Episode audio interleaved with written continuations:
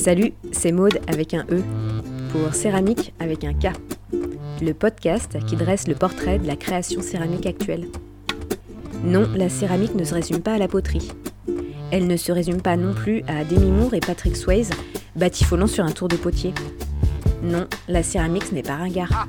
Au contraire, c'est une discipline vaste et éclectique, regroupant des créatrices et créateurs, des artistes aux horizons et pratiques variées. Ici, vous pourrez écouter ces artistes nous raconter leur parcours, leur démarche et leur place dans le monde de la création actuelle. C'est l'heure du podcast Céramique. Allez, c'est parti, en fourchant le tigre. Pour cet épisode de fin d'année, j'ai eu le plaisir de papoter avec Elisabeth Linco, qui revenait tout juste des grands feux de la Borne. Je n'ai jamais eu l'occasion de voir en vrai le travail d'Elisabeth. Excepté la vue, aucun de mes autres sens ne m'ont aidé à découvrir et comprendre ces pièces. Pourtant, j'ai tout de suite été transportée par la force magistrale qu'elle dégage. Il y a du mouvement, beaucoup, du réalisme et surtout plein de messages cachés. Tu verras, la pensée d'Elisabeth va à toute vitesse. Ça bouillonne et c'est souvent très drôle. Fan de manga, de dessin et de podcasts féministes, c'était vraiment plaisant de discuter avec elle. Merci à toi Elisabeth. Bonne écoute. Salut Elisabeth, tu m'entends? Ça va bien? Ça va, ça va. Je, franchement, euh, j'accuse le coup. euh, j'accuse le coup de la, de la nuit. euh. Non, parce que c'est- j'ai beau avoir un bébé euh, d'un an et avoir fait des nuits euh, plus que compliquées euh, régulièrement, bah là j'ai fait 0-6 heures du matin à veiller sur un four et c'était Ah ouais, je comprends. c'est quoi Mais c'est parce que c'était intense aussi, je sais pas. C'est, drôle, c'est une drôle d'ambiance quoi. Et qu'est-ce que c'était comme type de four? C'était un- le gros four à Nagama? C'est le Noborigama. Ah c'est euh, celui de Nicole Crestou. Donc, Ouais. euh, c'est four couché à une chambre. Donc, c'était pas le, le gros machin comme chez euh, Eric Astoul ou comme. euh, ou comme bah, il est petit celui de la, du CCLB, mais, mais c'était un beau four quand même. Et c'est trop cool parce que en plus, euh, Noborigama, ça veut dire euh, dragon. Et, et je, je- je- je suis dans ma phase euh, dragon là. Donc, je trouvais ça génial comme truc. Dragon de feu et c'est incroyable quand, quand tu vois à la fin, enfin quand ça chauffe bien. Déjà, tu as les sons en plus qui varient Ouais. vachement. Quand tu- ça se fait beaucoup euh, à, à- à Louis. Et, euh, et quand ça commence à bien, bien, bien euh, chauffer, donc euh, ça, moi j'ai vraiment entendu ça quand il était à vers 400-500 où ça commençait vraiment à être bien, bien, bien audible. Et ça faisait un comme ça en continu, comme un, un gros, une grosse grotte qui aspire. Et euh, et il y avait juste une petite feuille euh, à 20 cm de l'entrée. Et le- avec l'aspiration, ça, ça a avalé la feuille en un quart de seconde. J'étais là, mais waouh J'aurais- pas aimé être une feuille, mais c'est c'est impressionnant. ouais. C'est vraiment une, une grotte enflammée. Quoi. Et vous êtes monté à combien en température? Bah, moi, j'ai fait de minuit à, à 6 heures du matin. Je crois qu'on était à, on a fait de 200 degrés à minuit, euh, aux alentours d'eux, et euh, jusqu'à euh, 500, ouais, 500 à 6 heures. On montait de 50 degrés par heure, et c'était marrant parce que, donc moi, c'était une première fois, donc évidemment, j'ai plutôt, été spectatrice quand même Ouais. même si j'ai pu pousser euh, quelques branches, enfin quelques hum, rondins dedans, un tout petit peu. Mais euh, et puis surveiller, et puis voilà, et puis tenir compagnie, euh, les échanges, etc.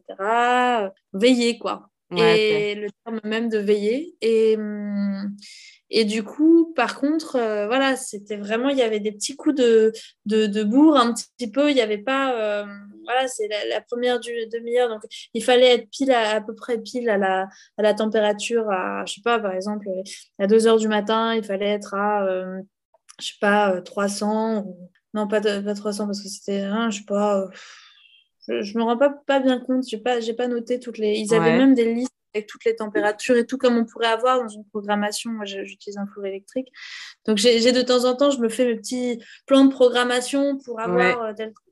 Et, et bah là, il l'avait, mais avec du feu, et c'était, voilà, pas hyper précis, tu vois. Il y a des fois, euh, bon, bah voilà, il est 3 heures du matin et au lieu d'être à telle température, c'est à 4 degrés de plus ou 6 degrés en dessous. Et puis, en fait, il faut rattraper. Alors, il faut trouver des solutions. Parfois, il n'y a pas assez d'oxygène, l'air passe pas assez. Donc, il faut faire croiser les, les, les branches et tout pour, pour remettre un petit peu d'appel d'air. parfois, il n'a il a pas été assez nourri, donc il n'a pas assez de carburant et il ne monte pas assez. Donc, il faut arriver à, à remettre. En plus, il faut équilibrer les cendres à l'intérieur. Donc, il faut les mettre un peu plus à gauche, un peu plus à droite, un peu plus machin. Donc, ils sont là comme ça en train de regarder le feu, les branches, écouter le four et tout. C'est trop marrant, quoi. C'est vraiment une expérience euh, de matière. Ouais, Génial. Et le résultat était beau? Tu as pu voir le défournement aussi? Non, le défournement, euh, c'est samedi matin. D'accord. Ce samedi, le 30. je ne pourrais pas y... Ah mince, tu retournes pas, d'accord. Non, je ne vais pas pouvoir. Hum.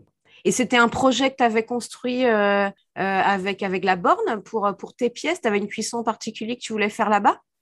En fait, euh, c'est assez marrant comme histoire parce que je pense que c'est vraiment un truc post-Covid qui a un peu réveillé les, les, les, projets collectifs.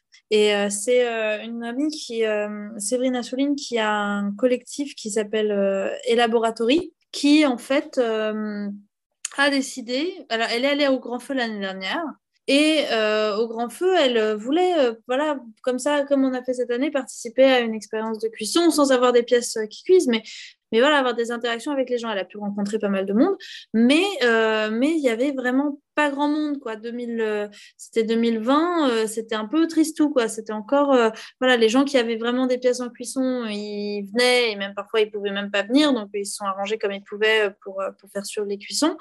Et, et bon, bah, ceux qui étaient pas trop loin, ils ont pu venir faire un tour, mais il y avait vraiment pas beaucoup de monde. Alors que là, cette année, ce week-end là, dimanche, on s'est baladé dans la borne, il y avait un monde de fous. Bref, et donc, pour faire court, cette nana, euh, qui fait de la céramique euh, euh, depuis pas mal de temps, mais elle est voilà, elle, elle, a ce côté, une volonté de, découvrir un peu le, le pur et dur de la céramique et, donc cet, cet, attrait pour la borne, pour un travail voilà, qui est euh, ancestrale, quoi. Euh, qui, est...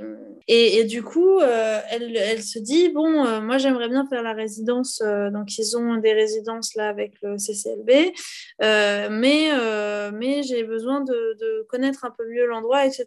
Et puis elle s'est dit mais attends, mais pourquoi juste je créerais pas une résidence et en fait avec le collectif elle a eu une bourse et en fait elle a créé une petite résidence qui est en fait pas sur la céramique spécifiquement qui est sur la permaculture humaine. Donc typiquement le fait de voilà d'avoir des, échanges avec les gens et de, travailler en collectif et euh, repenser aussi les questions de solidarité de de, construire ensemble et euh, construire avec des statuts qui ne sont pas des questions de hiérarchie ou quoi, mais des questions de, positionnement que chacun a envie d'avoir et, un truc d'interdépendance en fait. Et elle a, donc elle a créé Green Patch. Et euh, la première édition donc, a eu lieu en, juillet, là, euh, mhm. juillet dernier. Donc elle m'a contactée parce que comme c'était à la banque, elle cherchait plutôt des céramistes parce que ils seront plus susceptibles d'avoir l'intérêt et qu'elle cherchait aussi à avoir une une production commune, quoi, d'avoir une espèce de permaculture humaine, mais au, sens de la création artistique, plutôt que, parce qu'elle dit beaucoup, et, je la rejoins un peu sur ce point, c'est qu'on est très solitaire dans nos ateliers quand mmh. on est dans la production. Et c'est vrai que bah, se retrouver sur une construction euh, collective, c'est c'est un, truc fort et je l'ai d'autant plus vu là au Grand Feu qu'ils se regroupent, euh, voilà, ils se regroupent euh, comme ça, euh, comme une communauté autour du feu et qui, qui est là pour un temps donné et après ils vont repartir à leurs occupations et s'isoler à nouveau dans leurs ateliers et, ça, ça a lieu qu'une fois par an quoi. Et donc c'est vrai que voilà, le, ressenti mhm. est dingue parce que c'est hyper chaleureux, ils préparent la bouffe pour tout le monde, c'est des grandes tablées et tout, c'est génial. Et donc voilà, donc il y a eu Green Patch 1 qui a eu lieu euh, pas très loin de la borne. On a découvert un peu, on a rencontré des gens. Et le projet, donc là, on avait trois semaines, hein. donc c'était vraiment là. Le projet, c'était de donc faire une euh, euh, quelque chose d'une production artistique ensemble autour de la thématique, avec des brainstorming quotidiens parce qu'on vivait dans le même espace. Et on partageait cet espace d'atelier, etc. Et en même temps, d'arriver à tisser des liens, nouer des choses avec les gens de la borne et potentiellement donc faire une cuisson avec eux. Pas, pas ramener nos pièces qu'on aurait fait et puis les cuire chez nous, mais plutôt euh, avoir des interactions avec eux, leur expliquer le projet et qu'ils apportent leur, euh, euh, voilà, leur, leur, avis, leurs idées, leurs inspirations et donc cuire sur le terrain et utiliser des terres de ce terrain-là. Donc voilà, tout ça a été mis en place et en fait, bah, les cuissons, elles ont lieu au grand feu. Donc on s'est dit, bon, bah, très bien, ça sera Green Patch 2. Voilà. Et Green Patch 2, qui est la continuité, ça a été pendant les grands feux. donc, on a mis des pièces dans le four de Nicole Crestou. À la base, c'était avec euh, Yetche Bornman. Et puis, en fait, euh, voilà, il y a des problématiques de chacun. Et, euh, on a fini par avoir plutôt la cuisson avec Nicole. Et c'était hyper intéressant parce que autant avec Yetche qu'autant avec Nicole, on a rencontré aussi Daniel Lacroix et, Marilène Médériou et on a eu pareil des échanges avec eux euh, autour de ça. Donc ça a été plusieurs brainstorming comme ça humains. Et, ça, et en fait, le projet, il est en, il, vit quoi. Et c'est là, il y a les, les, grands feux, mais on va voir quelle tête vont avoir les pièces euh, en sortant, euh, parce que c'est pas dit que, c'est même pas dit que ça soit, ça va être carrément craignos, on sait pas du tout. voilà. Et, est-ce qui, qu'est-ce que ça va, comment ça va impacter la, fait, on a fait une construction, on a fait une mhm. installation avec des, éléments de chacune. Et donc, comment est-ce que ça va impacter cette construction? Est-ce que ça va pouvoir être euh, présenté en l'état? Qu'est-ce qui va se passer mhm. euh, de ça? Avec la, matière feu qui a aussi apporté sa patte et donc Nicole et son fou qui a apporté sa patte, mais aussi tous ces, toutes ces personnes qui étaient autour du feu à le surveiller, à le nourrir, etc. Donc voilà, il y a cette chose-là. Euh, qui est à fond permaculture humaine du coup et puis donc derrière, euh, une restitution, bah, une petite auto-édition euh, de, des échanges, des choses qui ont été, voilà, des croquis, des photos qui ont été prises parce qu'on avait Levana Schultz avec nous, Schultz, qui, est, euh, qui fait de la céramique depuis peu, mais qui est photographe en fait à la base. Et donc il a pris aussi plein de restitutions photos. On a même des éléments de bande son, on a même, voilà, donc voilà, des, plein de matières. Et c'est ça qui fait en fait que moi, ça m'a. En fait, j'en avais besoin dans ma pratique et c'est tombé au, bon moment. Et je pense que pour, euh, pour toutes, en fait, ça a été euh, ce côté-là de, de renouer avec euh, le partage et le collectif. Et, et donc, ça, ça a été hyper approprié, quoi, ce week-end, finalement. C'est un, un, beau truc. J'ai hâte de voir le résultat, en tout cas. ouais, moi aussi. et ben, pour commencer, moi, j'aurais bien voulu connaître tes premiers souvenirs liés à l'argile? Est-ce que tu te souviens de la première fois que tu as touché de la terre? En fait, je ne me souviens pas de la première fois que j'ai touché de la terre. Si, si, je parle de terre, euh, voilà, il y a toujours, j'ai entendu hein, dans les fois. Euh, c'est vrai qu'il y a la question qui se pose. Alors lié à l'argile, donc on est sur de l'argile vraiment. Euh, bah, en fait, j'ai commencé, moi, j'ai une j'ai commencé à 5 ans dans l'atelier municipal et euh, je sais que j'ai commencé tout de suite à faire plein de trucs euh, avec la terre, même jusqu'à des maillages et tout ça. Bon, je trouve que c'est de, la faïence quand même, majoritairement. Et, euh, et j'ai fait, bah, ça m'a suivi jusqu'à mes 14 ans en fait, où j'ai fait euh, continuellement toutes les semaines euh, pas mal d'heures, euh, jusqu'au point où, où j'assistais pas mal au final la prof de, la prof de poterie de là-bas, où j'ai fait des tas de trucs, de se baser du modelage autour, etc. J'ai appris pas mal de choses, mais j'arrive pas à me souvenir, je me souviens de l'atelier, des lumières, de, de, de, de de, l'agencement, euh, comment il y avait chaque zone, euh, voilà, les zones des fours, les zones d'eau, les zones de travail, les, les étagères de séchage, etc. Toute l'organisation de l'atelier, la lumière qu'il y avait dedans et l'ambiance qu'il y avait dedans, je m'en souviens.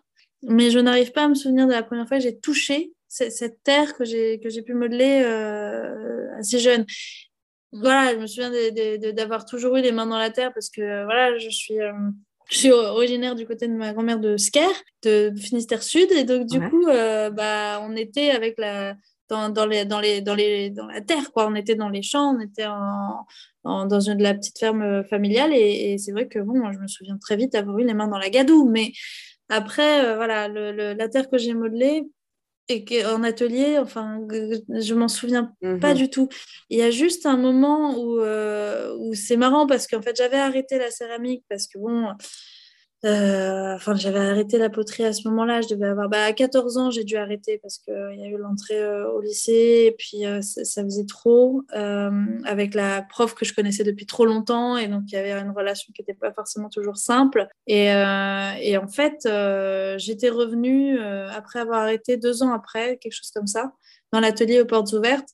Et euh, c'est voilà, de revenir dans cet atelier, voir les choses. Et ben en fait, je me suis lancée sur un pain de terre direct. Et je, parce que j'avais pas touché en fait. Entre temps, j'avais pas retouché la terre. Et j'ai tout de suite euh, mis les doigts dedans quoi. bon, c'était peut-être un peu gênant, mais voilà, c'est cette sensation. Juste, je sais qu'à ce moment-là, ça m'avait tellement manqué. Deux ans sans, sans y avoir touché. Et après ça, en fait. Euh, j'ai pas tellement retouché euh, parce que bon bah voilà le, lycée puis euh, prépa et puis je suis entrée aux Beaux Arts de Paris et, et pareil aux Beaux Arts de Paris il fallait un peu euh, voilà montrer montrer patte blanche pour arriver dans l'atelier de céramique qui j'avais très très très très très envie hein, dès le début mais voilà il fallait pas en première année il y avait tout un tas de machins. Alors j'ai appris après coup qu'en fait chacun faisait bien ce qu'il voulait mais que tant, que tu t'entendais avec le chef d'atelier c'était bon bah je savais pas et du coup j'osais pas il y a plein de trucs aux beaux-arts que j'ai pas osé faire et franchement, je m'en veux à mort mhm. parce qu'on se met des barrières euh, un peu tout seul. Et, euh, et par contre, quand j'ai retouché la terre aux beaux-arts de Paris, à partir du moment où j'ai repris, j'ai pu quitter. Et maintenant, finalement, j'ai une, j'ai une relation qui est tellement continue, tellement là, que j'ai plus cette espèce de gros manque, cette nostalgie qui fait que pas que j'ai absolument envie d'y retoucher ou que je me souviens de tous les éléments, même de quand j'avais 5 ans. Quoi. C'est, là, je, je l'ai. Je l'ai et c'est tant que je l'ai, ça va. Je suis nourrie, je suis bien. Ok. Et alors, ça veut dire que petite, tu as commencé par faire euh, uniquement du modelage ou tu, as, tu faisais du tour également? Je faisais du tour également, mais après, euh, j'imagine j'imagine que, que, ça devait être difficile de prendre un enfant de 5 ans pour avoir fait des cours un peu de, après, pour avoir donné un peu des cours de, modelage, je sais que ça, devait être euh, compliqué euh, avec un enfant de 5 ans. Donc, je pense, et surtout quand on en a plusieurs, parce que ça ne devait pas être un cours euh, toute seule. Donc, je ne sais pas si elle nous a fait faire du tour direct, mais je sais que j'en ai fait. Je sais que j'en ai fait plusieurs fois, mais voilà, pareil, je ne saurais pas te dire à quel âge, quoi, quand, qu'est-ce, mais j'en ai fait. Je me souviens de, je me souviens du tour en fait. Voilà, pareil que la question de, je me souviens de l'espace atelier, je me souviens des différents espaces, je me souviens du tour, je me souviens de, de, de, positionnement, etc. Je devais pas être toute petite parce que j'atteignais quand même, mais je ne sais pas. bon alors, tu nous as parlé des, des beaux arts là. Est-ce que tu peux nous en dire plus sur ton, ton parcours? Quel chemin tu as suivi là pour, pour arriver jusque là Alors, vers, vers 11-12 euh, ans, j'avais, euh, je m'étais mise en tête que euh, je voulais, je voulais être artiste. Et être artiste, ça voulait dire passer par les beaux-arts de Paris. Donc, je m'étais mis un truc, voilà, c'est carré comme pas possible, très têtu. Et donc, du coup, sans. Bah, c'était pas facile. Hein. pas, voilà, j'ai mis j'ai mis euh, toute l'énergie à ça. Et, euh, et finalement, bah, j'ai fait donc euh, le parcours classique enfin, général et, euh, et il s'avérait que, que le bac littéraire euh, me permettait d'avoir l'option lourde art plastique et donc euh, je, j'ai vraiment accès là-dessus et ensuite j'ai fait une prépa art, j'ai fait les ateliers de Sèvres en fait. Hein. j'avais pas mal, en fait j'ai, eu j'ai validé des prépas publics aussi et, et voilà, et mais à ce moment-là, comme je voulais absolument, c'était ça, je me suis dit que que bon, les pourcentages, euh, je sais pas quoi, je sais pas quoi. Euh, je, voulais absolument avoir, donc il fallait que je passe par là plutôt que. Voilà, bon, bref.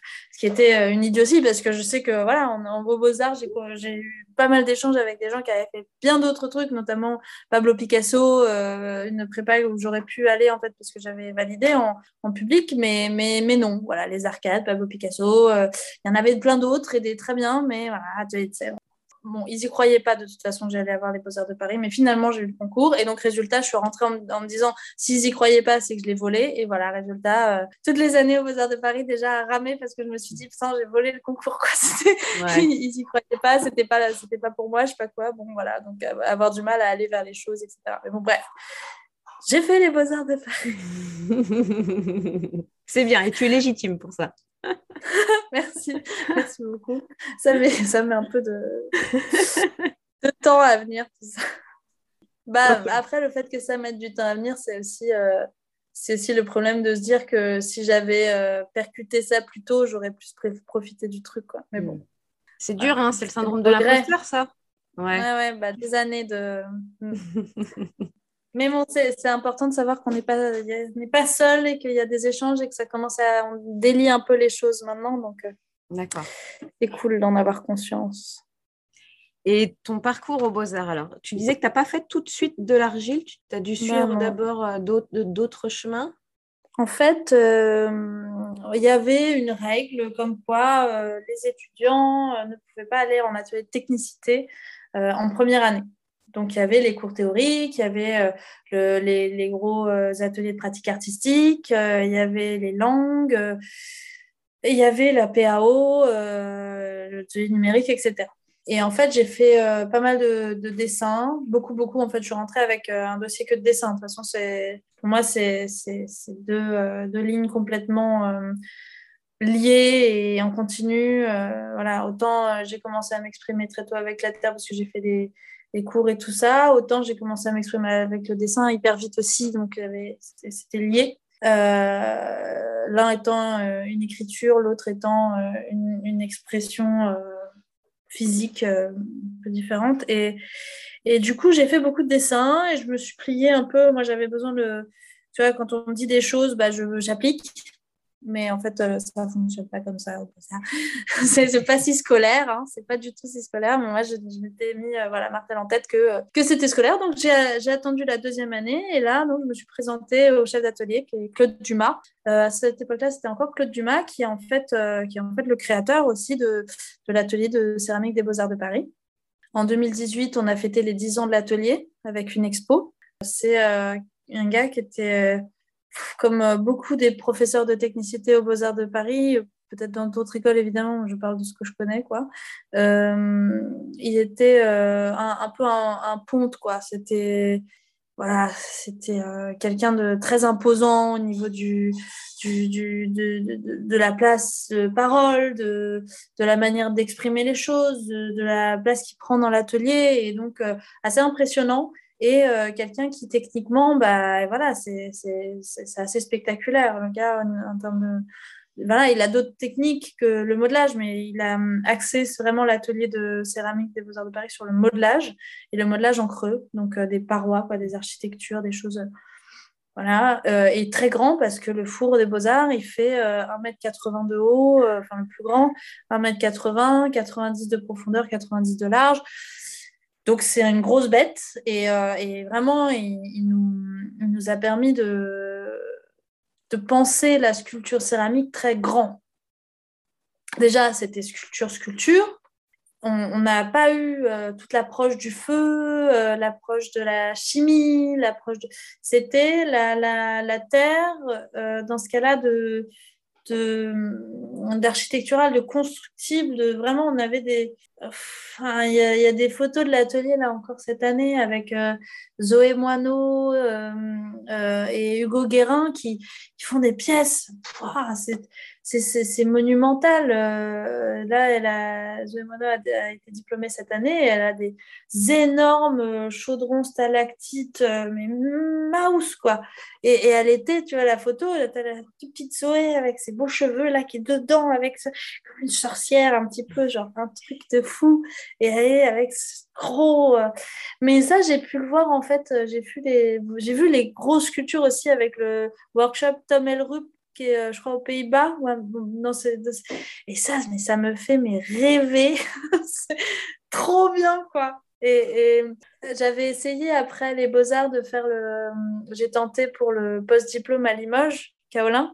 Et euh, parce que Elsa Guillaume, qui était passée par l'atelier euh, des Beaux-Arts de Paris, et, euh, Jessica Lajar aussi, elle l'avait fait, et, ça m'avait vraiment vendu du rêve. Et bon, j'ai essayé de tester, et puis bon, en fait, euh, j'ai assez vite, euh, bon, je ne l'ai pas eu déjà, bon, mais euh, j'ai assez vite vu que finalement, c'est ce qu'ils demandaient, enfin, ils ne donnaient pas les moyens de faire des gros trucs, c'est apprendre finalement le moulage, la Jingdazen, etc. Donc cet échange aussi avec la porcelaine de Chine et tout ça, et la production là-bas. Et, et, du coup, j'ai vu les moyens qu'ils avaient en termes de four et tout, et ils font des petits trucs. Et j'étais étonnée J'étais étonnée. En fait, j'ai fini par comprendre au fur et à mesure, euh, quand on va voir vraiment les ateliers de pratique céramique, euh, même Sèvres, même. Euh, voilà, c'est.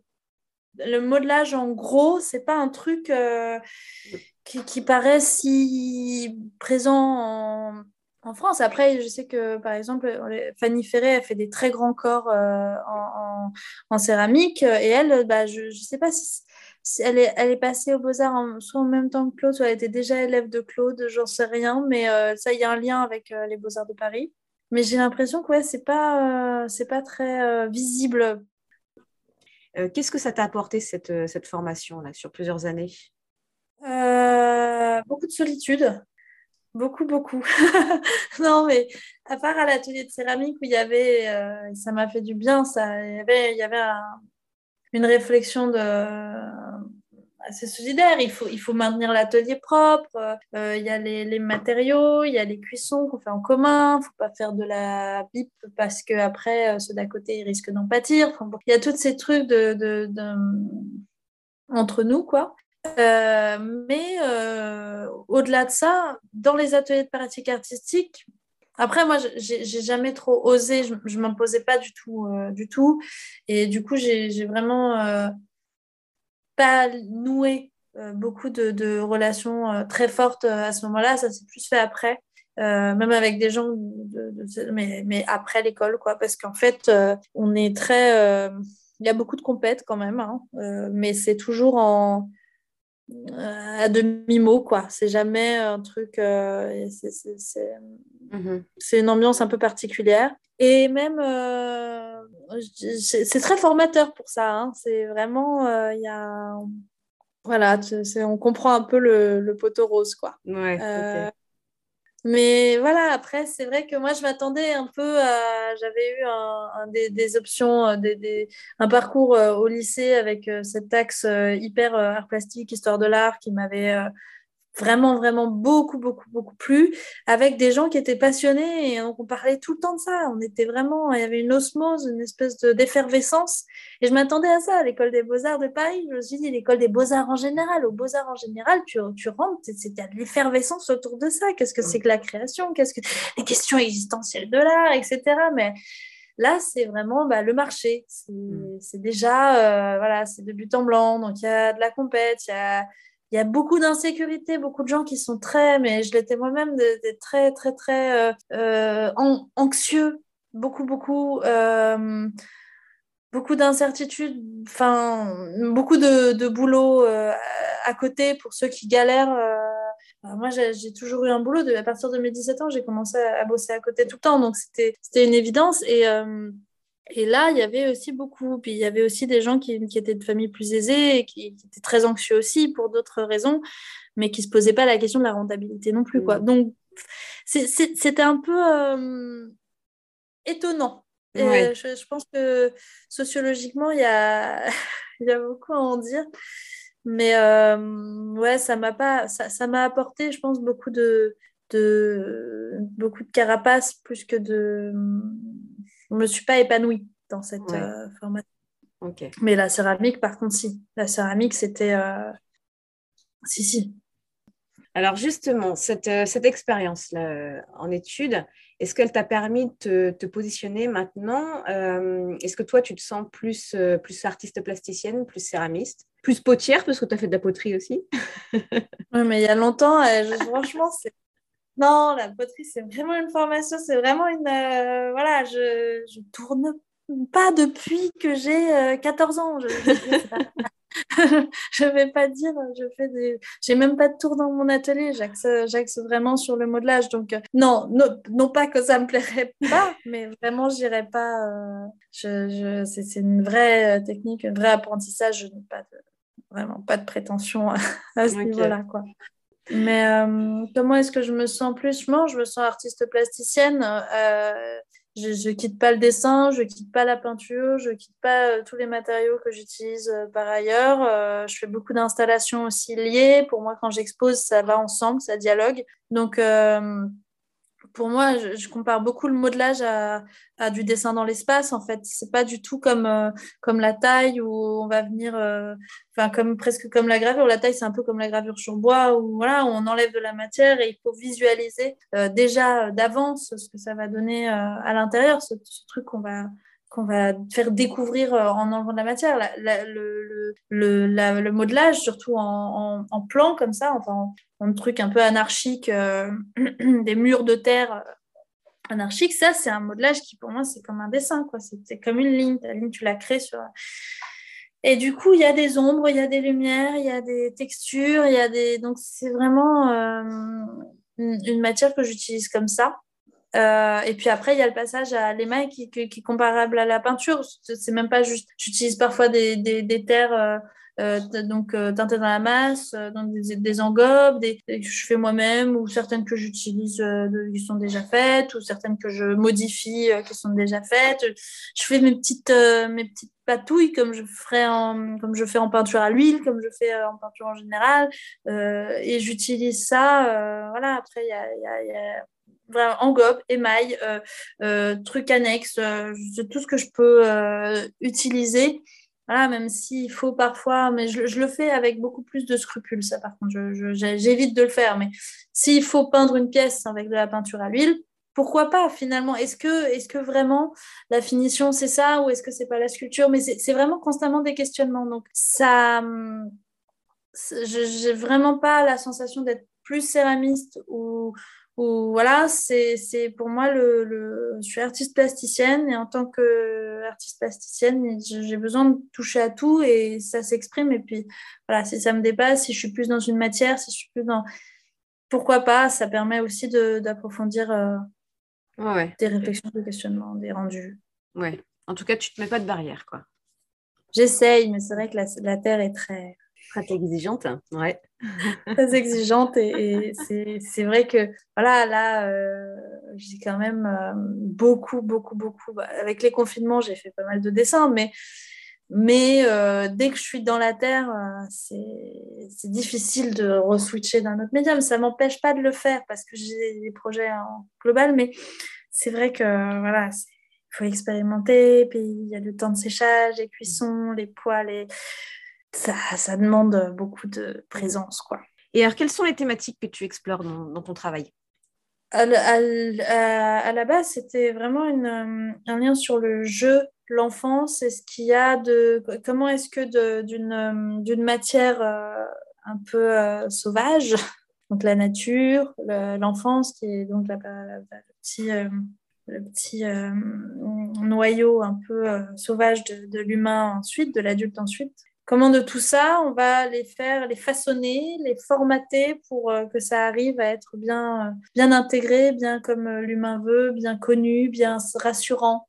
Il y a vraiment la, la question de, de ce qui va nous rassurer, de, de, ce qui va nous challenger, des rapports de force qu'il peut y avoir aussi entre, entre l'humain et la nature, entre l'enfant et l'adulte, entre le, la femme euh, dans, le, dans la société, la, petite fille aussi socialement. Et, euh, et c'est cette, euh, ce, ce, questionnement voilà, systématiquement de notre propre insécurité, de pourquoi est-ce qu'on a besoin à ce point de dominer, de d'écraser, de détruire, de, de posséder aussi. C'est ces questionnements-là qui me qui vraiment depuis le début me, m'obsède et, euh, et, ça prend beaucoup, plein de formes différentes. Dernièrement, il y a beaucoup, beaucoup d'oiseaux. Euh, beaucoup, beaucoup d'oiseaux parce que, euh, en fait, pour moi, c'est une charge symbolique assez forte. J'ai un, je suis une amateur, hein, donc j'ai un petit attrait comme comme beaucoup à, arriver à trouver les noms quand il y a un chant, quand je vois un oiseau. Donc voilà, cette espèce de petite curiosité euh, qui est euh, voilà, qui est l'observation ornithologique et, arriver à nommer, à comprendre, à, à les petites particularités. Donc il y a une fascination parce qu'il y a une diversité aussi. Et donc du coup, voilà, c'est hyper, euh, hyper inspirant. Hum, mais symboliquement, je l'utilise vraiment comme un c'est voilà, pour moi la charge symbolique de l'oiseau, c'est les ailes des anges, c'est la liberté, c'est la, le fait que ce soit des petits dinosaures, donc ils, ils, ont survécu à tout ça, ils sont là, la diversité, les, et, ça, et puis ça fait couler beaucoup d'encre poétique aussi, donc il y a, y a, vraiment tout un tas, ouais, tout un tas de, de choses que j'y mets. Euh, et qui, et qui l'a de lui-même. Et, euh, et, puis, il y a aussi le, le, simple fait, de, comme dans des, des cabinets de curiosité, de, de, de, de créer. Mais là, c'est vraiment l'aspect que je crée et je nomme. Je crée et je classe. Je, c'est, et, du coup, il y a des jeux aussi un peu euh, d'obsession comme ça, où c'est comme euh, un truc de, collectionneur, où je vais faire mes petits machins, puis je vais les mettre ensemble, et puis c'est comme des petits bijoux un peu précieux. Quand je fais par exemple des murs de tête d'oiseau, ils sont tous tous euh, à la main, il y en a des, centaines. Bah, pour mon diplôme aux Beaux-Arts, j'en ai fait un mur de 400 têtes, et, tous à la main, tous à la fois modelés, à la fois émaillés. Donc, ils peuvent être émaillés différemment que l'espèce que j'ai représentée en modelage. Donc, ils peuvent être travestis aussi je peux jouer avec ça. Et, ça, c'était un petit, euh, aussi un petit clin d'œil à ce qu'on a euh, dans les cabinets de curiosité du 19e avec euh, les, les, les sangs de dragons, cornes de licorne, etc. Tout l'univers un peu fantastique où on va fantasmer ce qu'on ne connaît pas. Et, et, ça, ça vient d'un moment, en fait, dans... j'ai parlé de, de, de, ma formation finalement académique, mais dans les beaux-arts, en quatrième année, j'ai fait deux stages On avait le choix entre euh, échanges euh, internationaux ou stages. J'ai choisi euh, stage pour pas mal de raisons. Mais résultat, le... j'ai rencontré un gars qui. donc, j'ai fait un stage avec deux artistes, hommes, bien, qui ont fait leur, carrière et tout ça, qui ont cherché des, des assistants. Et j'ai fait le premier pour Jérôme Zonder lors de l'exposition Fatoum à la Maison Rouge parce que j'étais très, très, très, je suis toujours très, très, très, très, très dessin, donc ça m'a beaucoup, beaucoup appris. Et puis, je suis fan hein, du travail de, Jérôme Zonder, hein, évidemment, ça ne change pas, ça n'a pas changé. Euh, et puis après, j'ai fait euh, trois mois de stage euh, à Sens avec Arnaud Cohen, qui est alors complètement différent de, de, de, Jérôme Zonder, avec donc au musée de Sens l'accès à à des choses qui sont euh, pas visibles en tant que en tant que simple spectateur comme euh, un cabinet de curiosité tout dans son jus qui est euh, dans l'espace mairie avec voilà vraiment un, espace qui est complètement euh, fou parce qu'ils ont une collection, justement, une collection ornithologique euh, en vitrine énorme avec tous les petits noms, là, avec des jolies calligraphies, euh, des gens qui travaillent dedans, donc des, chercheurs, des biologistes, etc., qui, reviennent nommer, qui reviennent analyser, etc., les collections. et tout ça, pas ouvert au public, donc un truc trop bien, où j'ai pu vraiment, vraiment à observer, dessiner, euh, faire des trucs euh, voilà, en, en, lien avec, euh, avec ce qui, ce qui, ce qui m'intéressait beaucoup et avec ma pratique, parce que j'avais pratiqué au Beaux-Arts de Paris les, les dessins d'observation. Donc on est allé au musée du Puitrin, au musée Fragonard, au musée des maladies de peau de l'hôpital Saint-Louis, des, des, des, dissections de chevaux voilà, dessiner dans des contextes aussi euh, assez forts comme ça, des, collections de, sciences, euh, de sciences naturelles et, tout ça. Et ça, ben, aussi les grandes galeries de paléontologie, euh, galeries de l'évolution, etc. Et des minéraux aussi, l'école des mines. Et c'est des musées où je suis allée toujours et je revais dessiner régulièrement. C'est vraiment, pour moi, le dessin d'observation, c'est hyper important. Et en fait, euh, tout ça pour dire, euh, pour dire euh, voilà, que donc du coup, l'oiseau, la nature, c'est hyper présent, les cabinets de curiosité, c'est hyper présent, la, la, collection, la possession. Et puis j'ai lu des choses aussi de James, James Dubon qui a fait son, son escapade là dans les, enfin son, sa grande excursion euh, euh, ornithologique dans, dans l'Ouest euh, américain et, et bah, pour observer les oiseaux, on les tue, on les empaille et on recrée des, ils recréent des scènes comme s'ils étaient vivants et du coup, bah, moi, en céramique, il y a un côté aussi et un côté je modèle des oiseaux comme s'ils étaient vivants, comme si ça des, têtes coupées d'oiseaux qui crient, des machins, parce qu'il y, y, a un côté aussi un jeu entre l'inerte, le, vivant, le, voilà, ce qui va. Euh, bah, c'est comme dans la, dans la. Je crois que c'est Zeuxis et Parasios, le, mythe euh, grec, qui raconte euh, le truc de, des raisins. Donc, le raisin, il va tromper l'oiseau qui va venir picorer les raisins sur la toile. Donc, c'est tellement bien fait que l'oiseau vient picorer les raisins sur la toile. Et l'autre qui fait une toile, je crois que c'est juste le châssis ou un drap dessus et qui va avoir l'humain bah non, mais il faut la retourner, ta toile, ou il faut la, lui enlever le drap, le drap, je me souviens plus exactement. Mais euh, voilà, tout ça pour dire que il y a, un côté aussi, moi je fais du figuratif. Je fais, je, je, je fais de la, je, je m'inspire de ce que je vois, de, de, ce que je perçois, majoritairement avec la vue. Euh, si j'avais plus mes yeux, je ne sais pas ce que je ferais, mais euh, voilà, il y a plein de trucs intéressants aussi de peintres qui ont perdu la vue au fur et à mesure. voilà, bah là, c'est pareil, je, suis très dans la vue euh, et pourtant, je magique qu'avec les mains, donc je fais du volume avec voilà, de ce que je perçois. Donc il y a un côté vraiment trompe-l'œil systématiquement de, la réalité, de voilà, mais ça, ça ne parle qu'à l'humain finalement. Hein, c'est vraiment pas un truc. Bref. J'avais, euh, je sais plus si j'avais lu ou j'avais entendu euh, lorsque tu parlais de, de Sophie Cal. Euh, Annette Messager. Annette Messager, pardon. Annette Messager. son installation avec ces petits oiseaux là, morts, et tu peux nous en dire plus?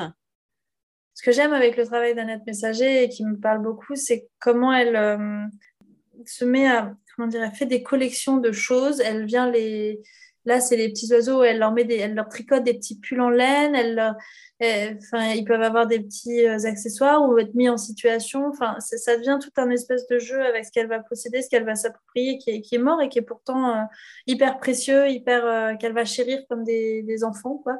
Et en fait, j'avais fait ce parallèle-là parce que avec les têtes d'oiseaux, j'ai un peu ce rapport-là où c'est des petites pièces très intimes.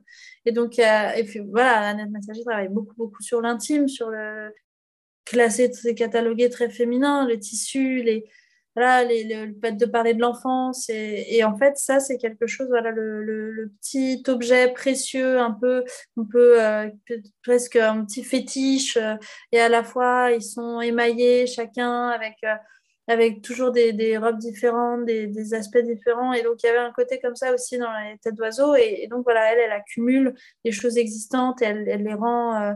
Elle, vit un bout de vie avec, euh, où elle les chérit, etc. Bah, quelque part, avec la temporalité de la Terre, pour moi, il y, a, quelque chose où on vit un bout de vie avec vraiment, et, on, et du coup, on les chérit, on, les entretient comme ça. Et en même temps, il faut pas trop les toucher parce que ça va craquer, parce que ça va faire ci, parce que la Terre va pas aimer. Et du coup, bah, il y a un côté, euh, euh, je trouve, euh, il faut trouver à la fois le, le, juste, voilà, le juste milieu systématiquement dans les choses. Et je trouve qu'elle elle arrive à faire quelque chose de très intime, très personnel dans son travail, tout en trouvant la distance nécessaire pour, euh, pour que les autres aussi aient un questionnement par rapport à ça. Et ça, je trouve ça fascinant parce que dans un art qui est tellement... Euh, ouais, tellement euh, intime, ça, ça c'est pas un truc facile à faire. J'en reviens à, à ta façon de travailler. Euh, je pensais à, ta pièce, là, les, explosions d'oiseaux. Euh, c'est Oni qu'elle s'appelle, je crois. Euh, est-ce que tu peux nous réexpliquer le, cheminement, le processus de création Tu vois, vraiment du tout début de l'idée jusqu'à la dernière sortie du four? Bah, c'est une pièce que j'ai modelée pendant deux mois. Euh, donc il fallait vraiment avoir les séchages et tout euh, bien, bien contrôlés. Mais au-delà de ça, c'est une pièce que je pensais ne, pas pouvoir réaliser en terre. Je l'avais dessinée plein de fois. J'avais cette idée que donc euh, voilà, c'est des oiseaux qui sont comme donc en envol, qui essayent de s'extirper vraiment du groupe. Il y a euh, les sensations que ça fait quand il y a des amas de, pigeons euh, qui viennent euh, grignoter quelque part. Il y a les, les nuées des tourneaux qui font comme ça des nuages magnifiques, donc des formes assez rondes, assez, belles, plus ou moins en nœud. Et cette pièce, en fait, c'était en plein quand on était, c'est toujours d'actualité, hein, mais avec les, les bateaux euh, rempli de, migrants qui s'amassaient euh, voilà, comme ça sur, ces bateaux qui traversent la Méditerranée. Et, et donc les oiseaux, la migration, bon, hein, le parallèle est assez vite fait, euh, même si on peut parler de l'humain parce que c'est un grand migrateur aussi et que j'aurais très bien pu faire un amas d'humains, mais bon, c'est plus poétique comme ça. Et donc je voulais une pièce qui ressemble un peu à à la fois un souffle, à la fois une masse un peu comme une goutte. Et j'ai cherché en fait un truc, une forme voilà, qui, qui serait aussi possible sur cette dimension-là, en paroi, qui s'affaisserait pas trop, qui serait quand même je sais pas, un peu la forme. En fait, j'ai regardé des images de, de montgolfière qui se gonfle. Hein. Donc, euh, ça fait vraiment ce souffle. Avec, il y a un trou, en fait. Euh, c'est une pièce qui est donc euh, comme ça en bulbe. Et la partie fine, il y a un trou. Donc, c'est aussi un peu comme un. Il y a un côté ballon de baudruche. Donc, toujours le rapport un peu à l'enfance, quelque chose qui, tend à s'élever, mais qui est là, sur le sol, dans, une forme lourde. C'est un peu un coquillage aussi me rends compte après. Mais ça, c'est après, c'est des années après. Bref, euh, un truc échoué aussi, aussi comme une méduse qui est échouée sur le sable. Voilà. Bref, toutes ces formes-là qui m'ont un peu euh, évoqué donc euh, ce que ça pourrait être euh, après en sculpture. Et du coup, une fois que je suis passée à la réalisation, parce que j'ai dû convaincre mon chef d'atelier et tout, parce que je l'ai encore fait aux Beaux-Arts, et donc je savais que j'allais monopoliser une plaque pendant un temps indéterminé, et que voilà, donc j'ai dû un peu négocier mon truc. Et donc Claude voulait constamment que je la réduise. Je comprends après coup pourquoi, parce que c'est vrai que ça, ça, a été une pièce assez, euh, beaucoup, beaucoup, beaucoup de, de labeur finalement. Euh, elle est très technique, hein. elle, elle, semble très technique. Elle est, elle est complètement euh, creuse, donc ça veut dire que tu as sculpté sur les parois en poussant à l'intérieur. Ouais, en, en, poussant, en ressortant, donc j'avais constamment la main dedans, machin, et puis il fallait que ça, que ça soit bien, bien géré au niveau des séchages parce que j'ai eu une grosse déconvenue au tout début de la pièce. J'avais dû monter les parois, le rond euh, de parois à, 20 cm et puis je me suis dit, bon, bah, à 20 cm, je vais commencer un peu à la déformer en dessous. Ça a pris un petit peu. Donc, euh, je veux vraiment qu'on sente que c'est des oiseaux qui sortent presque du sol. Je veux pas que ça soit, ça moule la plaque euh, dans un truc droit. Je veux pas ça. Donc, j'avais commencé un peu et tout s'écrase tout s'écrase évidemment, donc il faut resserrer tout, blablabla. donc ça a été, euh, je devais être rouge, à moitié la larme à l'œil, les cheveux comme ça exploser. je vais y arriver, c'est pas grave, allez, on remonte. Et puis il y a un côté hyper ingrat dans ces moments où on commence à peine à monter les formes, ça ressemble à rien, c'est... Euh, c'est très désagréable. Je me suis dit, allez, euh, donc il faut voir la temporalité longue. Alors, c'est un combat constant entre euh, je vais prendre un peu de recul parce que de toute façon, il faut faire sécher la terre et puis là, elle m'aime pas, donc euh, c'est pas la peine. Et puis en même temps, le oui, il faut que j'y revienne. Et il y a un côté, oh, j'ai pas envie, j'ai pas envie d'y revenir, j'ai trop peur que ça, de, de, toucher et que ça foire et que machin. Donc, tous ces doutes-là qui se mêlent. Et puis, au fur et à mesure, ça montait. J'arrivais à reformer les trucs à faire sortir. Et puis, d'abord, voilà, on dégrossit, comme en dessin, hein, on dégrossit même en peinture, hein. on dégrossit. Et puis, au fur et à mesure, il commence à y avoir des pseudo-formes. Alors, on aurait dit un gros blork au début. Et puis, ça continue d'évoluer. Et puis, les, les, les, oiseaux du bas commençaient à prendre vraiment forme et tout ça. Donc, ça a été vraiment deux mois comme ça de de relation avec cette pièce un peu marrante parce que finalement à la fin j'étais complètement avec des plastiques partout couverts parce qu'il fallait faire hyper gaffe au séchage. Donc j'étais là emballée petite tête par petite tête de plastique, petit bout d'aile par petit bout d'aile. Donc c'était complètement fou. Et les moments où euh, du coup fallait faire un point sur le volume, je enlevais tous mes petits bouts de trucs. Donc ça me prenait une heure à enlever, une heure à remettre. Enfin bon, c'était, c'était complètement fou. Et. Euh, mais bon, je, suis, je, suis arrivée au bout du, au bout du truc avec, euh, bah, avec un, sentiment sur cette pièce qui était euh, très mitigé encore, comme d'habitude, et puis d'autant plus une pièce de deux mois comme ça, qui était autant euh, amour-haine. Et j'ai mis du temps avant de l'émailler. Vraiment, vraiment. Euh, je fais souvent ça. Hein. Je, je, laisse sécher. Je me dis, c'est bien, ça sèche, ça fait ça. C'est bon. on, va, on va faire un peu. Euh, on va couper le cordon un tout petit peu. Et puis, euh, et puis finalement, donc, il faut la cuire. Donc, le poids de la pièce qu'on met. Alors, elle était déjà sur plaque réfractaire, donc tant mieux. Hop, on l'a soulevé à bout de bras, on a galéré avec Claude, mais ça, on a eu des enfournements magistraux, hein, euh, l'atelier des beaux-arts, là, avec les grosses pièces, parce que c'est, bien marrant de faire des grosses, grosses pièces, mais ça pèse, hein. il faut se les taper dans le four et tout ça, donc on avait un transpalette et tout, mais n'empêche qu'il n'y avait pas, voilà, il n'y a pas la super sol à roulette euh, qui est trop bien là, euh, dont tout le monde rêve. Mais bon, on s'en sortait, tant bien que mal. Il n'y a pas eu de casse du tout, ce qui est assez fou. J'ai vraiment eu presque zéro pièce cassée euh, euh, dans, dans, cet atelier, mais même euh, maintenant, déjà j'ai réduit un petit peu mes tailles quand même, parce que j'ai pas les mêmes fours, mais voilà, il y a toujours un, esprit comme ça de on se donne à fond pendant quelques minutes, mais la pièce elle, rentre nickel, elle sort nickel, tout va bien, alors que c'est des trucs complètement voilà. Et donc elle a cuit. Et puis voilà, après questionnement intense pour quel euh, rendu elle va avoir euh, picturalement. Est-ce que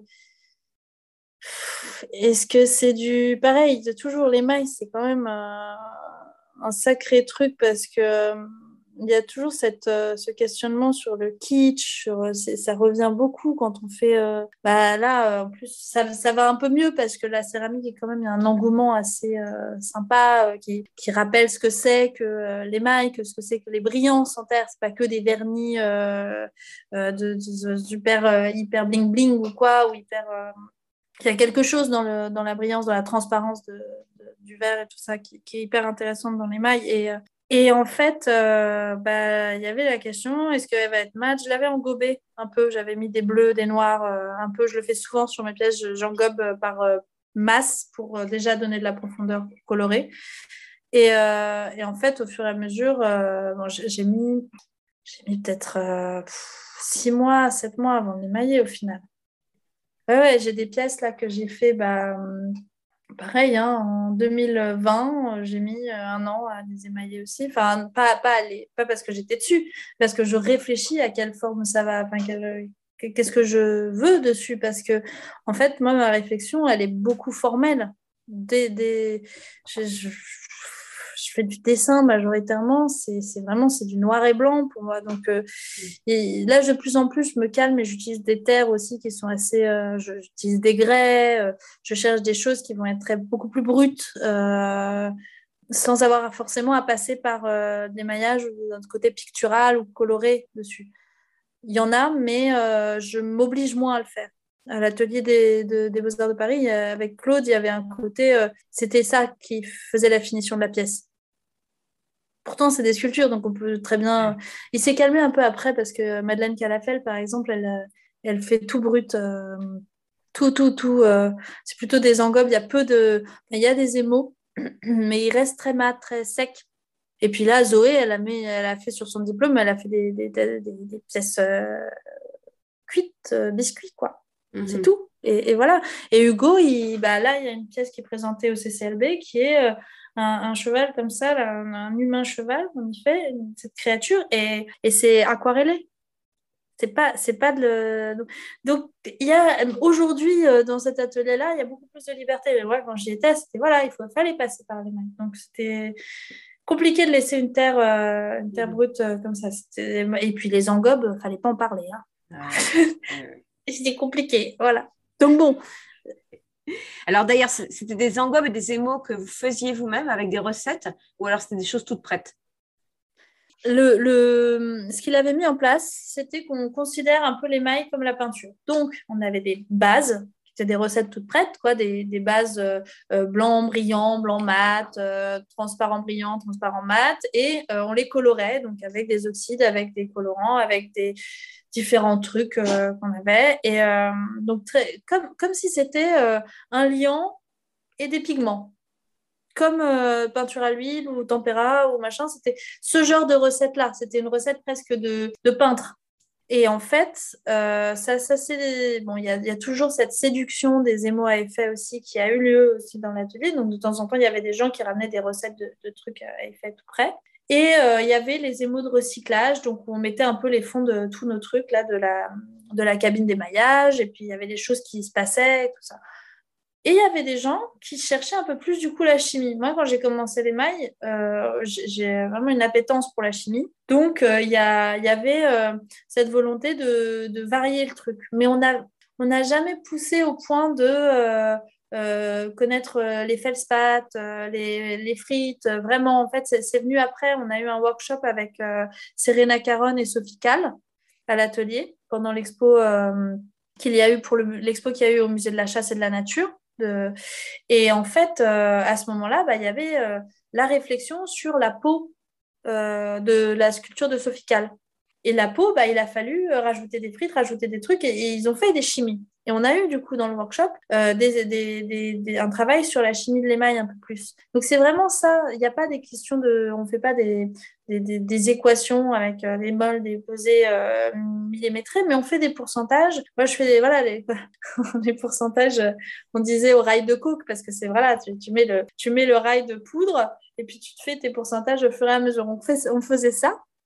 Euh, et, donc, moi, je continue de faire des expérimentations avec des tests pour chercher euh, plus ou moins certains effets. Mais de là, c'est pas, voilà, c'est pas, euh, c'est pas un travail vraiment centré sur, sur la chimie de l'émail. Voilà. Mais il y a, oui, il y a des recherches, il y a des, des, mélanges. Je commence à connaître et comprendre un peu mieux tout ce qui peut être ajouté bah, grâce à aussi, voilà, j'ai fait C14 euh, et, en fait, j'ai rencontré la première année, c'était en 2018. Et j'ai rencontré des tas, des tas de céramistes d'un coup. Et je connaissais pas du tout ce milieu, du tout. Et il y a eu un, un partage, une chaleur humaine de dingue. Et je me suis dit, mais en plus, moi, j'étais un peu euh, blessée par le monde de l'art euh, contemporain euh, parisien. Donc, il y avait un côté, comme beaucoup, hein, on est tous à se plaindre de ça, mais bon, voilà. Et donc, il y avait un côté complètement différent où on se disait des choses, on se racontait des choses, il y avait des recettes de cuisine et tout et tout. Et c'était fantastique. Il y avait Lisa Pélisson qui m'avait conseillé un, un site, un site avec des recettes. Euh, euh, comment elle s'appelle aussi euh, ah, Marina Legal. Non, Marina Legal, c'était en 2019. oui, c'était en 2019. Bah, c'est une amie à moi, Marina Legal. elle a fait les Beaux-Arts. on était dans le même atelier chez Philippe Cognier. son, son, boulot d'émail est assez, assez incroyable aussi. Bah pourtant, elle sort des. bah justement, c'est une qui, qui, a beaucoup aimé la chimie euh, au niveau des cuissons et tout, mais c'est une qui euh, sort aussi de l'atelier de Claude, donc euh, avec une approche comme on a de très picturale.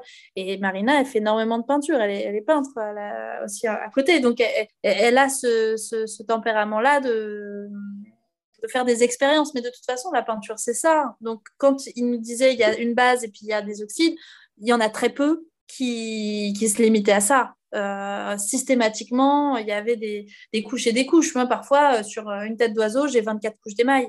Donc, c'est de, trucs très différents. Je peux y avoir une trentaine de préparations sur une tête d'oiseau. Enfin, ça, ça paraît pas forcément rendu, mais c'est vrai qu'on a une approche comme ça. Donc, ouais, Marina, je la connais bien. Non, c'était une autre. je l'ai fait en 2018. Et, du coup, j'ai conseillé enfin, à Marina après de le faire en 2019. C'est 14. Tu as cité beaucoup de, noms d'artistes, de céramistes, de peintres, de, sculpteurs, mais est-ce que tu, as, tu puisses tes influences dans d'autres domaines? Ça peut être la, littérature, l'actualité, euh, le cinéma bah, Beaucoup, beaucoup l'actualité parce que j'ai travaillé pas mal avec des, photos de photoreporters de presse.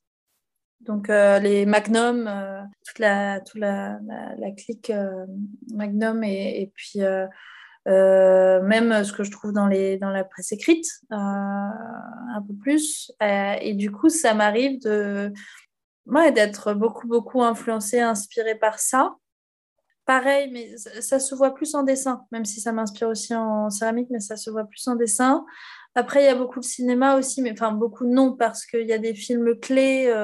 j'aime beaucoup la réalisatrice Enisiama, j'aime beaucoup le, les, travaux de bah, J'aime beaucoup l'animation japonaise, beaucoup, beaucoup. Euh, Amer Béton, euh, gros, gros, gros coup de cœur euh, sur les couleurs, sur les déformations, etc.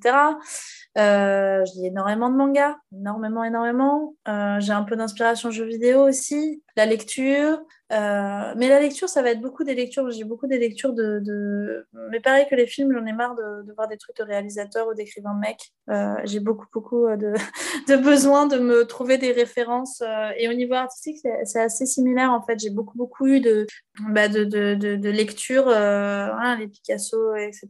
Bon, voilà, on tartine et tartine. Et, et maintenant, j'ai un peu un rejet de ça. Donc, euh, et puis en plus, euh, bon, voilà, avec, euh, avec ce qu'on découvre, enfin, ce qui est dit, les langues qui sont déliées, les choses qui sont publiées, ça, ça, ça T'as suffit. écouté le, le dernier podcast euh, Oui.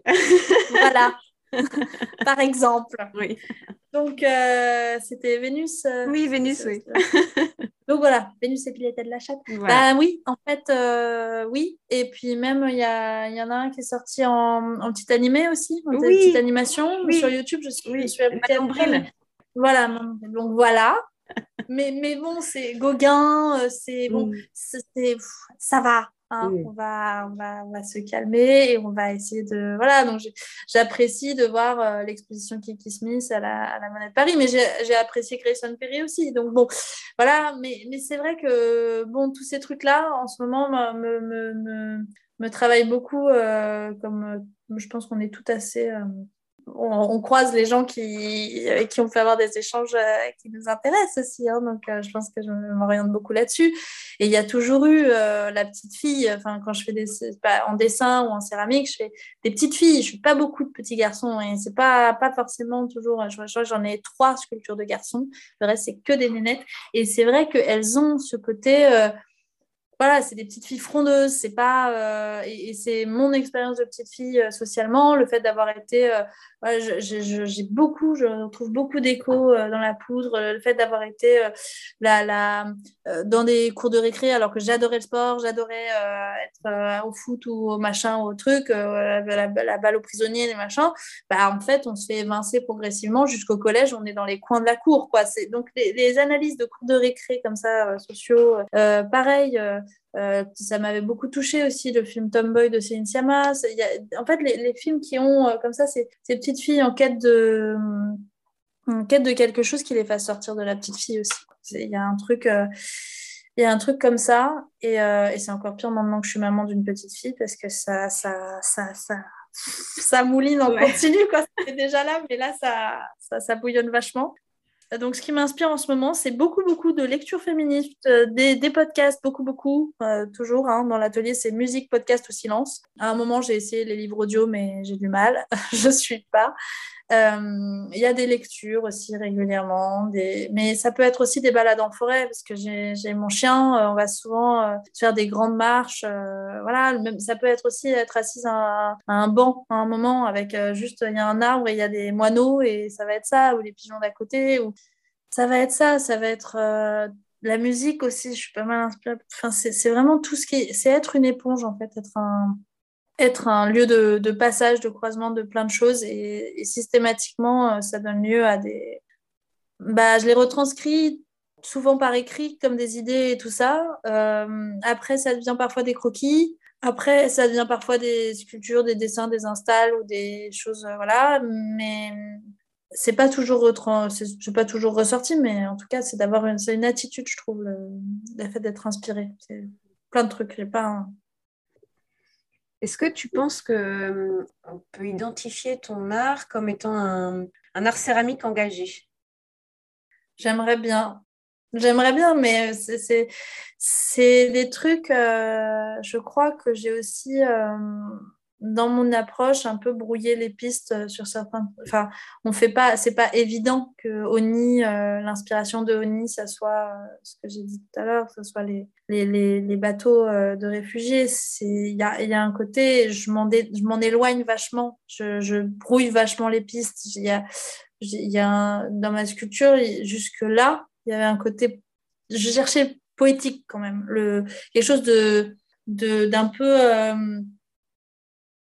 démocratique, quoi. Pas, pas un art élitiste euh, du tout, justement. Alors que j'aime, hein, j'aime beaucoup. Moi, je suis assez passionnée de, de conceptuel, j'aime beaucoup. C'est, pas même, euh, même voilà, le fait que, qu'il y ait des textes autour de, de, d'œuvres, qu'il y ait quelque chose de plus complexe que, que le, la forme euh, physique, ça m'intéresse. Mais j'ai une approche où je veux que ce soit pas euh, que ça, que ça, que ça puisse parler à tout le monde d'une certaine manière. Maintenant, c'est aussi peut-être une question d'immaturité parce que évidemment que ça parle pas à tout le monde, évidemment qu'on glisse un peu dessus, il y a, des sensibilités, etc. Et aujourd'hui, j'ai vraiment eu là, c'est depuis deux ans, une grosse, grosse, grosse, grosse remise en question sur, euh, sur la forme que ça prend. Et j'espère ouais, euh, engager un peu plus, quitte à malheureusement, bah, après je diversifie. ça ne veut pas dire que je ne ferai pas aussi des choses beaucoup plus. Mais j'ai envie d'avoir la possibilité de, choisir un peu ça et pas de me forcer systématiquement à faire des choses qui vont aller jusqu'à jusqu'à une forme belle, colorée ou même si c'est pas ça que j'essayais de faire.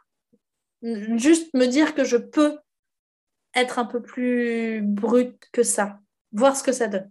Mais c'est un début, un embryon de truc, ce qui était déjà un embryon de truc. Donc, je ne sais pas ce que ça va donner.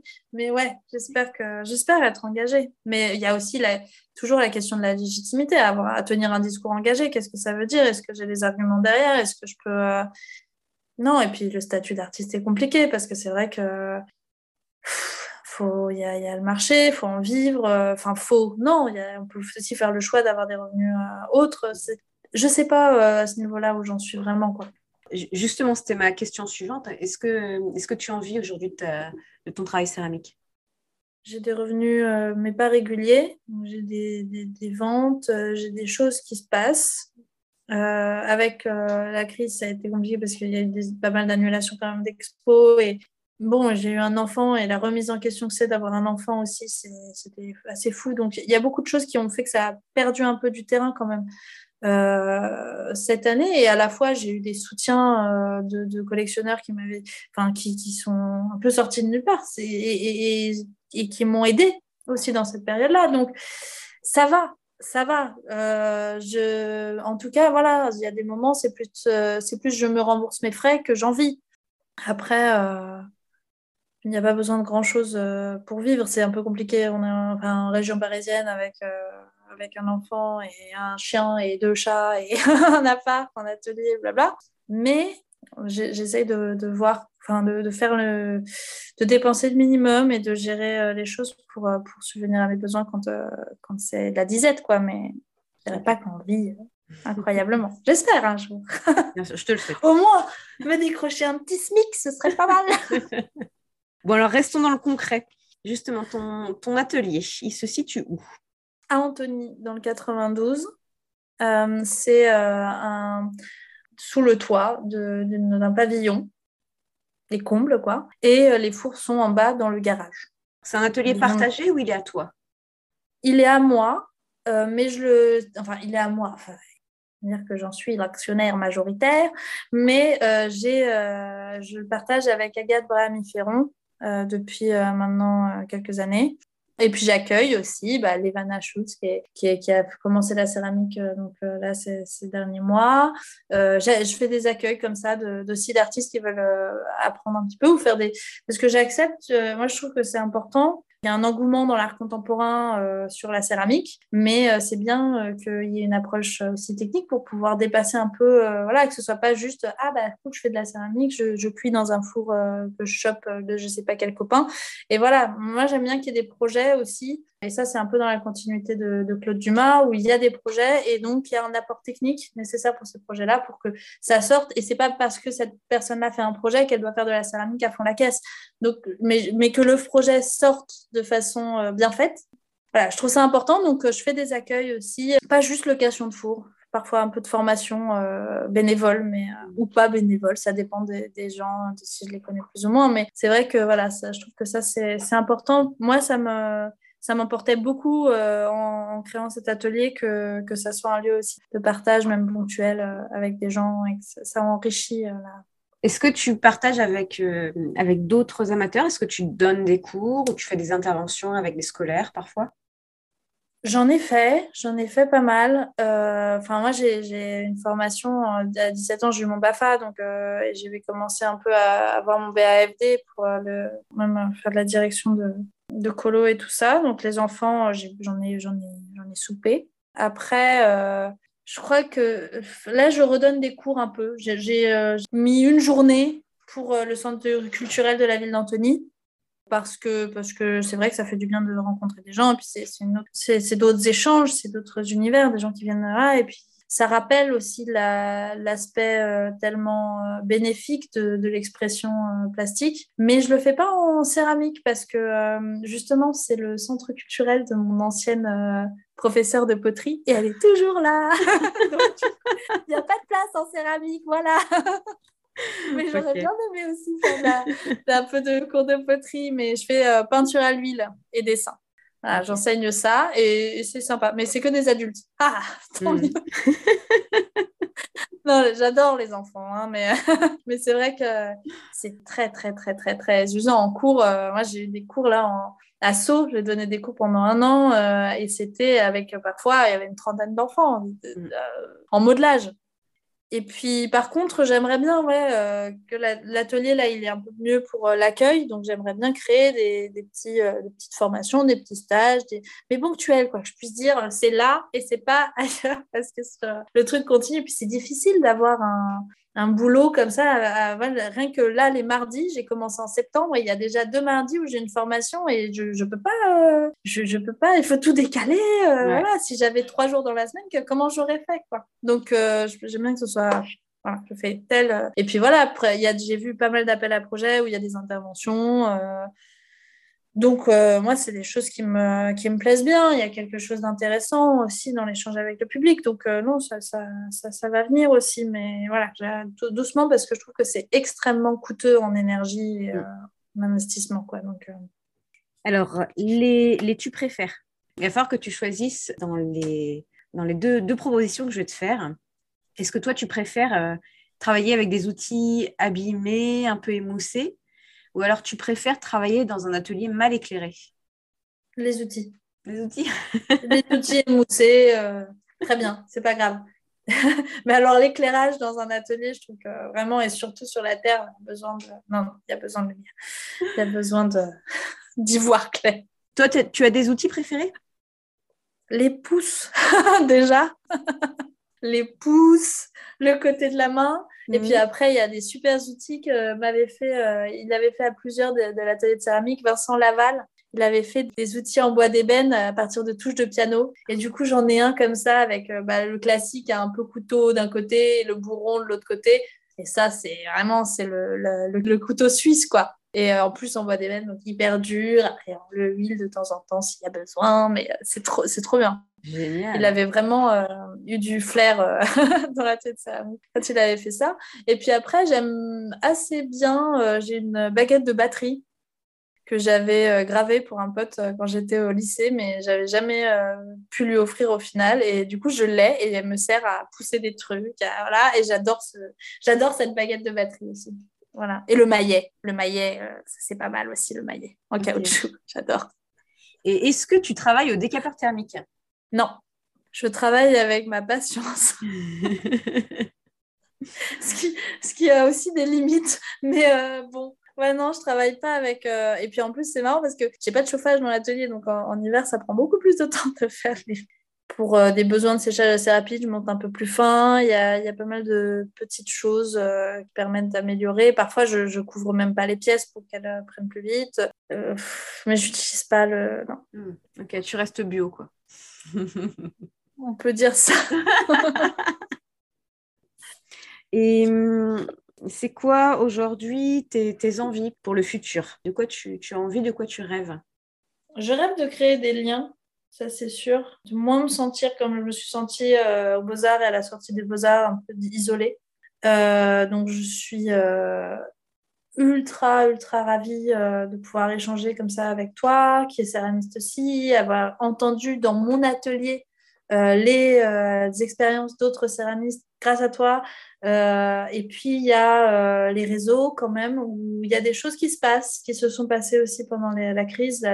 Il y a aussi donc, les rencontres à la borne, de de gens qui, ça se voit, ont, aussi un, mode de vie très isolé et donc ils se retrouvent comme ça. Et, la, création de liens humains autour de la céramique, je trouve que ça, c'est hyper important, euh, euh, même euh, en tant qu'artiste en général.